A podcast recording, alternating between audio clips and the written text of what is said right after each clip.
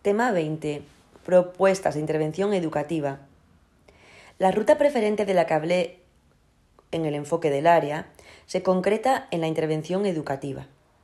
Un requisito imprescindible para enseñar cualquier material del currículo es adaptar la intervención educativa a las características del alumnado. Los contenidos de matemáticas están jerarquizados y es muy importante que se siga la secuencia adecuada a las necesidades de cada estudiante. Orton, 1990.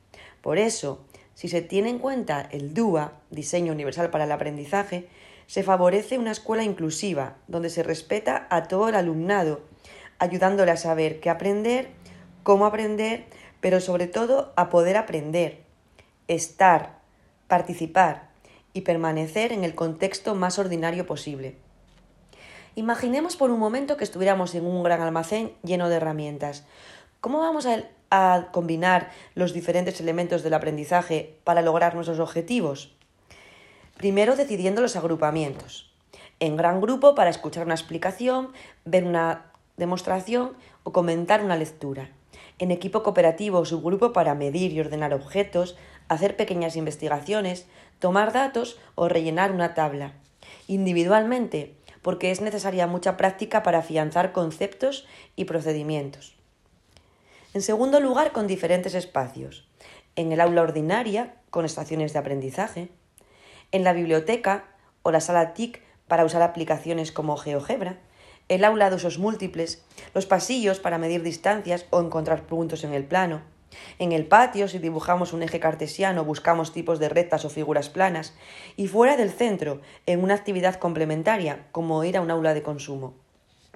En tercer lugar, utilizando metodologías activas y participativas que favorezcan la interacción, la acción, la metacognición y el compromiso, como el aprendizaje cooperativo y el aprendizaje basado en problemas sobre todo, con la guía del profesorado para descubrir y aprender. También observando y evaluando para poder detectar dificultades y reconducir el proceso de enseñanza, haciendo partícipe al alumnado de su aprendizaje. Con diferentes actividades de introducción, para motivar, sorprender y saber el punto de partida, de desarrollo, para aprender los conocimientos nuevos, para repasar, sintetizar y evaluar, de consolidación, de refuerzo, con apoyos que se irán eliminando paulatinamente a medida que los estudiantes mejoran sus habilidades, de ampliación para aquellos que ya tienen las estructuras de aprendizaje que estamos trabajando. En ese sentido, me gustaría hablar de las actividades de suelo bajo y techo alto, expresión acuñada por Joe Boaler, que pueden ser abordadas por niños y niñas con conocimientos muy básicos y a la vez por aquellos con conocimientos más elevados, llegando a conclusiones y aprendizajes propios que no están delimitados por el diseño de la propia actividad. Por ejemplo, un juego con cartas de la baraja para sumar.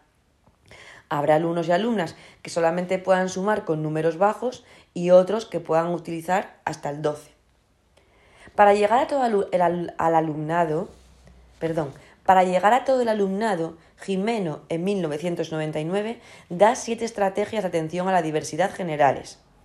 Riqueza de materiales, fomento de la interacción en pequeños grupos, delegación de algunas responsabilidades en el alumnado, tareas que exijan el uso de muchos materiales y provoquen la participación de habilidades diversas, estimulación del alumnado con un nivel competencial más bajo, clases con tareas simultáneas y múltiples roles del profesorado. Como todas estas propuestas van encaminadas a lograr un aprendizaje competencial, voy a explicar a continuación cómo contribuye el área al desarrollo de las competencias.